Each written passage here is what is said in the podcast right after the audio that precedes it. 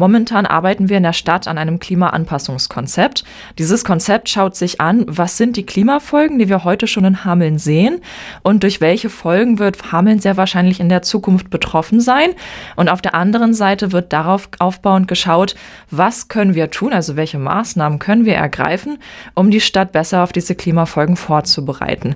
Jetzt haben wir natürlich äh, viele Experten bei uns in der Stadt sitzen, die in verschiedenen Bereichen viel Ahnung haben, aber wir haben auch einen unglaublich großen Wissensschatz in der Bevölkerung, in den einzelnen Organisationen und Vereinen und Unternehmen.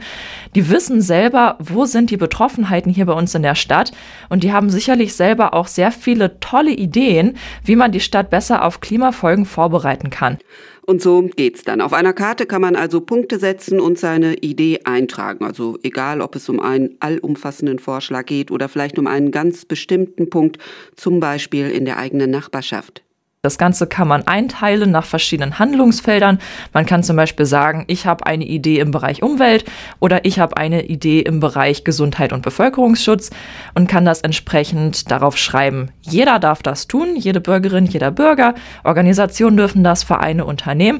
Da ist jeder frei einzutragen, was er oder sie möchte. Und das Ganze wird dauerhaft überprüft von Seiten der Stadt, um eben in das Klimaanpassungskonzept einbezogen zu werden. So was hat es ja auch schon beim Klimaschutz Konzept gegeben, dass eben die Bürger auf diese Art beteiligt wurden und da waren rund 100 Ideen zusammengekommen. Eine ähnliche Resonanz wünscht Czerpich sich auch dieses Mal.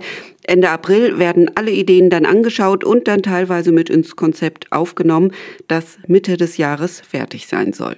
Es geht einerseits darum, dass Menschen sagen können, wo sehen sie Probleme. Beispielsweise können sie sagen, hier an diesem Punkt in der Karte ist ein Feld vor einer Straße und dort kommt bei starkem Regen häufiger mal Wasserschlamm runter und steht bei uns in der Straße.